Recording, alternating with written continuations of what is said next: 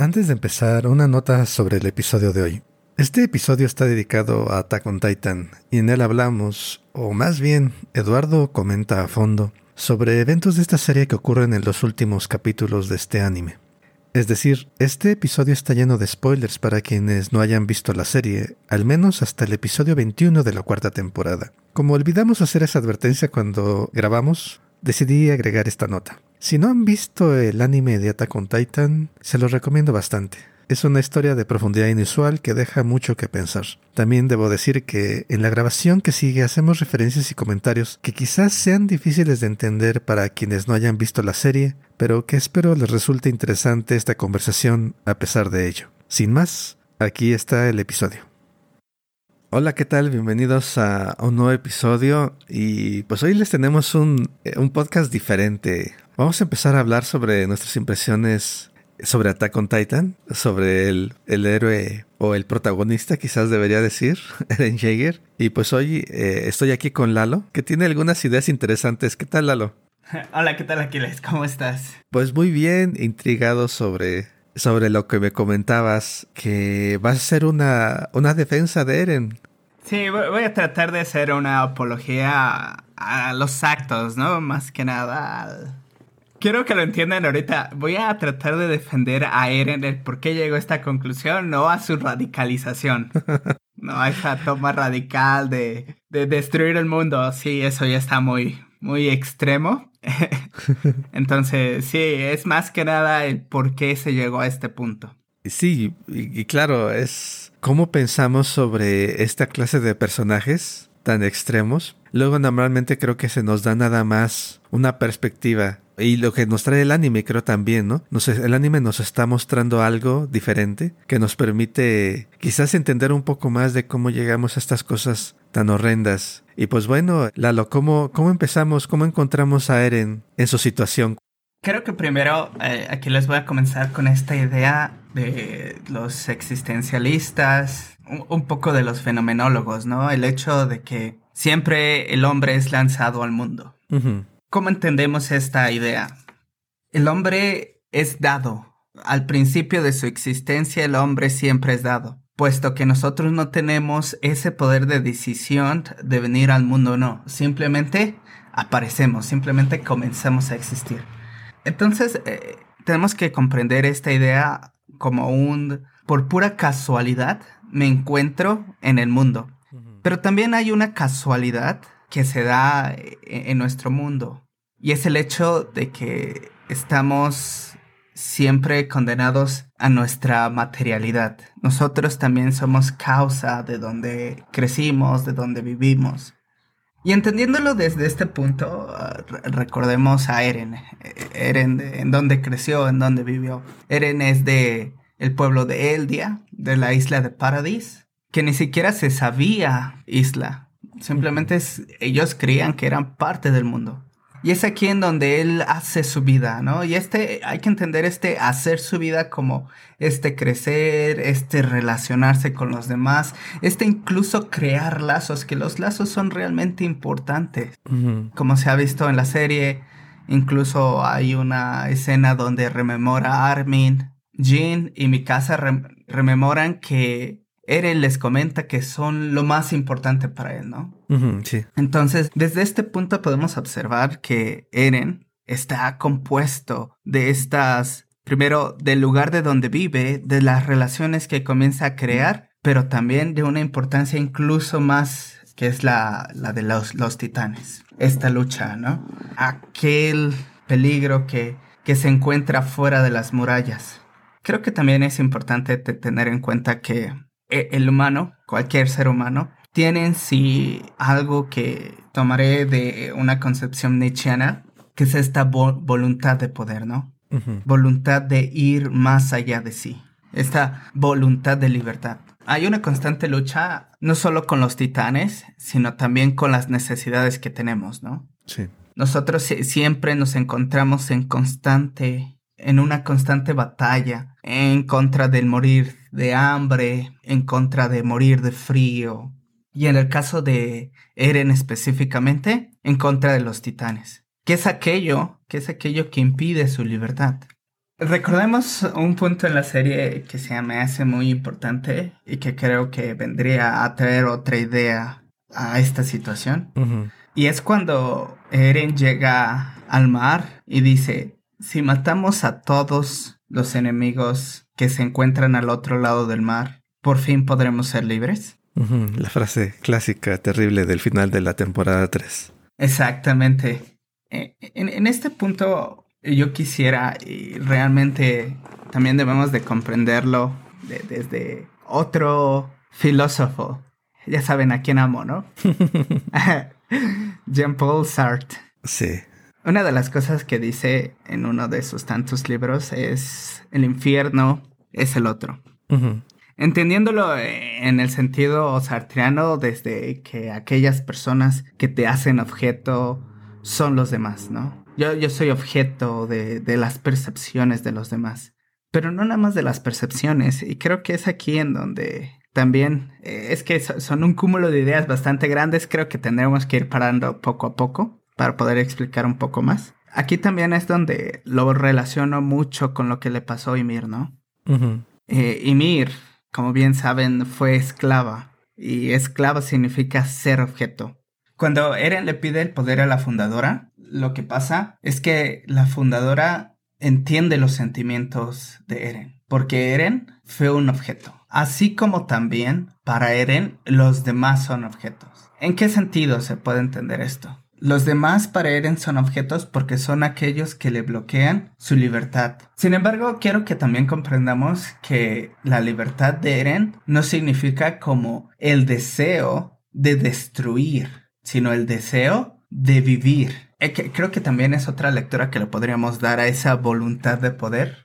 La voluntad de poder no es el deseo de tener suficientemente poder para poder aniquilar a los demás, sino como ese deseo que existe de nosotros para movernos y para poder vivir. Un deseo de poder creo que es un deseo de vivir, de existir, de poder continuar viviendo. Pensémoslo a todos los niveles.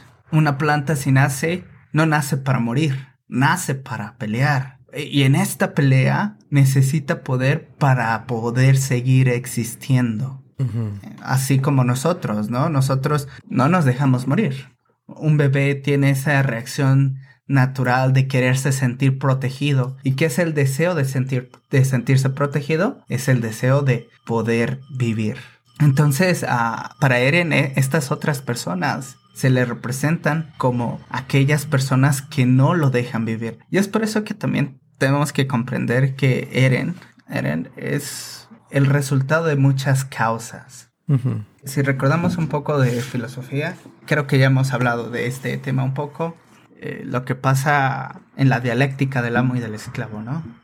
Hay dos sujetos que se enfrentan y un sujeto impone la voluntad sobre el otro. Es aquí en donde uno toma el papel del esclavo y otro toma el poder del amo. Esto claramente, grosso modo. Sí, de Hegel. Sí, exactamente, de Hegel. Sin embargo, creo que ahí no se queda la cosa. La cosa es que también eh, el esclavo puede reaccionar a la situación. Esa voluntad de poder que yace dentro de sí mismo puede comenzar a rechazar el entorno material sobre el cual ha nacido. Porque no he nacido esclavo, he nacido ser humano. Y son las circunstancias que lo han relegado a hacer eso. Sin embargo, está en su libertad y está en su toma de decisión el no querer aceptarlo. Y es en donde quiere un cambio. Entonces, es por ello que también creo que Eren es este ser revolucionario, entendiéndolo como este ser que va en contra de su materialidad. Él va en contra de su materialidad para aceptar, para, para afirmar su presencia en el mundo. ¿Qué es lo que pasa con Eren y qué es lo que pasa con Ymir? Creo que son dos eh, personajes que están a la par, puesto que otra vez eh, ya, expliqué en qué manera en qué manera los demás son objetos para Eren, pero de qué manera Eren y Ymir son objetos? Bueno, en este sentido son objetos porque ellos siguen órdenes de los demás. Sí, sí. Se encuentran en una decisión que no han decidido tomar. E, en el caso de Ymir creo que es muchísimo más explícita esta situación. Ella era una ciudadana de un pueblo y como se nos presenta en el anime, era, ella era de un corazón puro, le gustaba ayudar a las demás. Sin embargo, llega el conquistador eldiano y le quita su libertad. Le quita su libertad y la hace una esclava. Incluso después de que le dice, te doy tu libertad, nada más le da su libertad para casarla. Lo que la hace perseguirla como un objeto, como un algo que no tiene derecho a nada. E incluso después de haber tomado el poder del titán fundador, sigue siendo un objeto porque sigue a las órdenes del rey. Sí, sí. En este caso, al decir que se rebelan, que luchan en contra de estas situaciones materiales, lo que quieren que pase es dejar de ser objetos. Porque ellos, desde su perspectiva, son humanos y tienen que afirmar su libertad tienen que afirmar su existencia.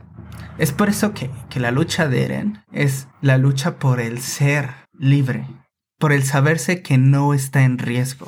Porque otra vez creo que este impulso vital que en todos lados se encuentra, por el sentirse seguro, por el sentir que las necesidades desaparezcan, hacen que estos sueños, que estas acciones tomen lugar lógicamente ya la, la radicalización que toma al final de destruir el mundo es algo que no estoy completamente de acuerdo en ello. No, algo con lo que no estoy de acuerdo. No, no, no, estoy invitando, invitando. Simplemente sí, no, no estoy de acuerdo. Porque otra de las cosas que pasaría en el caso de que... Eh, lo que pasaría es que nos empezarían a mandar correos. Lalo. sí, exactamente creo que una de las consecuencias de esta radicalización de, Eren es primero el entender que los demás son objetos completamente. También Eren los objetiviza completamente. Al quitarles de poder de decisión, ¿no? Al decir simplemente son un estorbo. Eso también es lo que, que hace con Eren. Sí, sí.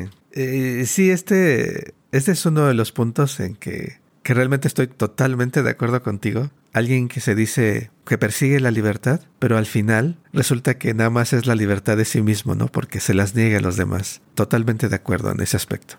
Y, creo que una de las cosas que, deberíamos de, poner en la mesa es cómo, cómo podemos hacer que el otro, que yo, que en esta relación que tenemos, las cosas estén tranquilas Entendiéndolo en el sentido de que, que haya un pacto de no agresión.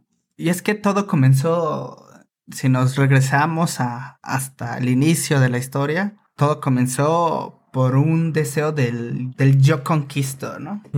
Este yo conquisto que ataca, que ataca y que destruye. Sí. Es a partir de aquí también donde se comienzan a crear, y voy a hacer una referencia a otro anime, cadenas de odio, ¿no? Estas tan bien llamadas cadenas de odio.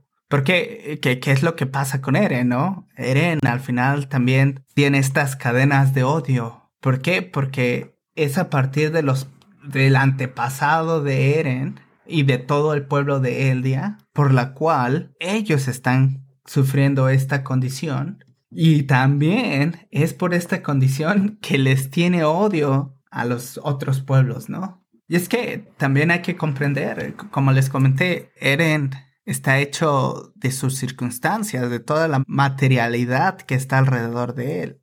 Y es por ello que dice, pues es que ¿por qué no me dejan ser libre? Otra vez, eh, y este creo que es el punto principal. Yo no decidí venir a este mundo. Yo soy un hombre que ha sido lanzado a este mundo. Déjenme vivir. Creo que es lo que grita Eren. Déjenme vivir. Déjenme ser. Pero otra vez, eh, este, el problema es romper estas cadenas de odio, ¿no? Y a través del diálogo creo que, que es una de las cosas más complejas que se plantea, no en el anime, sino para la solución de este tipo de problemas. Porque lo que hace Eren es simplemente, pues, me deshago de todos y ya no hay nadie quien me, eh, que, me ponga en peligro, ¿no? Sí. Pero ese no es el punto. El punto sería de qué manera a través del diálogo podemos eliminar estas cadenas de odio que comienzan desde hace muchos años, ¿no? Sí, no, e-, Eren está mal en su decisión, sin embargo creo comprender a Eren en su ser, en por qué llegó a este punto. Otra vez, creo que él grita, déjenme vivir, quiero ser libre, quiero no tener que sentirme inseguro. Está, está muy interesante, Lalo, y creo que muchas cosas que dices hacen sentido. Nada más quería yo eh, hacer un comentario escuchándote. Creo que no sé tú qué pienses, pero creo que parte de esta serie es que muestra, bueno, y esta es una opinión personal, la carencia quizás que tienen algunos de nuestros conceptos, porque está la necesidad, el hecho de ser lanzados al mundo, y también está la libertad. Entonces, ¿cuál es la libertad que hay en un mundo de necesidad? Hmm. Porque luego normalmente pensamos de la libertad como algo separado, algo que no sé, que viene con nosotros como dado. y, y, sin embargo están allá fuera las necesidades del mundo. Y es paradójico y por eso creo que, como dice, estamos condenados a ser libres, una frase de Sartre. Y yo creo que la paradoja, no sé, se me ocurre que la idea de libertad y necesidad y cómo se relacionan, no tenemos todavía muy bien aterrizado cómo funciona, ¿no? ¿Cuál es el concepto de libertad? Porque no sé tú qué piensas está en esta idea de que luego la libertad individual, como la pensamos, termina siendo libertad para mí y no para ti. Y eso es lo que hace Eren, ¿no? Él quiere su libertad, pero no le importa la libertad de los otros. No sé si, si se te ocurre algo al respecto de esto, porque creo que sí es complicado hablar de libertad y necesidad en el mismo plano. Creo que tienes toda la razón. Como siempre, haré una referencia a nuestro mundo no ficticio, a este mundo donde vivimos. Lo podemos ver muchos, ¿no? Hay estas posiciones de privilegio políticos, estas personas de la farándula, personas importantes, entrecomillado, que tienen mucha libertad. Y esta mucha libertad implica el hecho de que podemos, podemos matar a las personas, ¿no? O sea, no diciéndolo literal, pueden causar accidentes y se van impunes. Sí, sí. Pueden robar y a través de este robo crear cosas, situaciones en las cuales las personas mueren. Como bien se entiende, y creo que esta es una de las de las cosas importantes. La libertad no es de todos. La libertad es de aquellos que tienen acceso a un grupo de bastante bien definido. Sin embargo, yo creo que lo que se puede hacer también es entender la, la libertad de manera distinta. Hay que redefinir esa libertad, ¿no? Esa libertad entendida como, primero, como mi seguridad. La seguridad que tienes de vivir en un mundo fuera de necesidades donde ya no tengo que estar peleando. Yo utilizo la palabra pelear porque si es, si es un pelear, si es una palabra fuerte, agresiva, porque peleamos contra la vida misma, contra estas situaciones que están todos los días allá afuera, ¿no? Bien se dice, ¿no? Uno va caminando por ahí e incluso en un paso podemos morir. Sí. Entonces, incluso el dar un paso significa que estás peleando contra algo, contra mi situación, contra mis carencias, con todas las cosas que no tenemos, porque muchas de las veces se piensa al ser humano como dotado de muchas cosas, pero nunca se ha pensado en sus carencias, ¿no? Nunca se ha pensado que necesita de cosas. Entonces, yo creo que primero la libertad de entender como esta seguridad que tenemos, que necesitamos para ser, y a partir de ahí a lo mejor sí se podría pensar en una libertad para qué, ¿no? Libertad para desarrollarse, libertad para crecer, libertad para ser feliz, ¿no? Porque incluso hoy en día no podemos hablar de que, de que somos felices porque lo decidimos, sino somos libres incluso casi por casualidad, ¿no? Como lo comenté, todo está dado por casualidad. Hoy tuvimos la grandiosa casualidad de que crecimos en una familia bien, ¿no? En una familia que nos proveyó de todo lo que queríamos, no, de todo lo que necesitábamos. Ajá, sí. Pero ¿qué pasa con todas ellas, aquellas personas cuya suerte no fue buena? Entonces creo que sí tendríamos que pensar este, mucho en la redefinición de libertad y definición de necesidades, ¿no? ¿Qué es lo que necesita el ser humano para poder desarrollarse libremente? Totalmente de acuerdo ahí. Y para terminar, quería saber tu opinión sobre una teoría que yo tengo sobre el anime. ¿Qué tal si este deseo de la libertad de Eren. ¿Ves que el titán de ataque es el que nunca obedece órdenes? Sí. Bueno, mi teoría es, eh, ves, está hablando ahorita de la determinación de Eren, de, del mundo al que es arrojado. Mm. Eh, mi teoría está en que el, el titán de ataque, su rebeldía del titán de ataque y por lo mismo la rebeldía de Eren, son la expresión del deseo de Ymir de ser libre. Es el deseo de ella que se manifiesta en una pequeña parte de su ser. Si está obedeciendo todo el tiempo, pero su rebeldía la encarna un titán. Eso también me pone en contexto el hecho de que hasta qué punto Eren es un esclavo también, o puedes verlo como heredero de esta voluntad de Ymir. ¿Cómo ves? ¿Hace sentido o no? Sí, tiene mu- muchísimo sentido, ¿no? Que estaría bastante interesante pensar en qué rasgos los demás titanes tienen Sí. para representar una parte de lo que es Ymir. Por ejemplo, ahorita que, que hablas de esto, el titán carguero, ¿no? Pu- puede representar todas aquellas, todos aquellos bultos que como esclava tuvo que cargar, ¿no? Pero sí, sí, Eren, eh, este titán de ataque sí viene a representar esa libertad que tú llamas, ¿no? También, también lo voy a relacionar un poco con el intro de esta última temporada. Ajá. O sea, si, si- ya escucharon el, Muy bueno, muy bueno. el intro, hay una parte donde dice, no voy a morir sin antes haber peleado, si no mal recuerdo. Y, y creo que este titán de ataque es eso también, ¿no? Esta voluntad de pelear. El- La vida me trajo aquí, pero no he de morir tan fácilmente. Como comenté, existe esta voluntad de poder, esta voluntad de querer seguir adelante y también el titán de ataque podría representar esta idea de querer seguir, de no quedarse atrás, sino seguir, seguir, seguir. Porque siento que también la vida es eso, ¿no? Sí. La vida es este constante pedirte que, que, que, que camines, este jalarte hacia el frente, eh, que es el tiempo, ¿no? El tiempo te dice, ven, ven, ven, ven. Nosotros lo vemos a lo mejor como un seguir, pero ¿qué tal si el tiempo es como esta idea de te estoy jalando para que camines? No sé, sí, el titán de ataque tiene que ver mucho con esta, este deseo de libertad. Perfecto, Lalo. Pues con esta, esta, esta idea tan interesante, creo que es un buen punto para terminar acá. Vamos a seguir hablando, porque Sí. hay muchas cosas que comentar sobre, sobre la serie y por lo pronto, pues darte las gracias por compartir estas ideas con nosotros. No, muchas gracias a ti, Aquiles, por el hecho de poder escuchar. Créanme, eh, no siempre es fácil poder escuchar. Entonces, te, te lo agradezco mucho. No, al contrario. Y pues ya saben, eh, si quieren responderme, si tienen otro punto de vista que quisieran compartir con nosotros, saben que nos pueden encontrar en varias plataformas, Facebook, Instagram y YouTube. Y recuerden que en todas ellas nos encontramos como Diáquefo, Filosofía y Anime. Así es, y como siempre tiene nuestro correo electrónico, filosofía y anime gmail.com, filosofía y anime gmail.com. Y también está nuestra página web donde pueden encontrar todos los episodios, así como enlaces a las redes sociales ya mencionadas. Y el sitio está en filosofiayanime.com, filosofiayanime.com.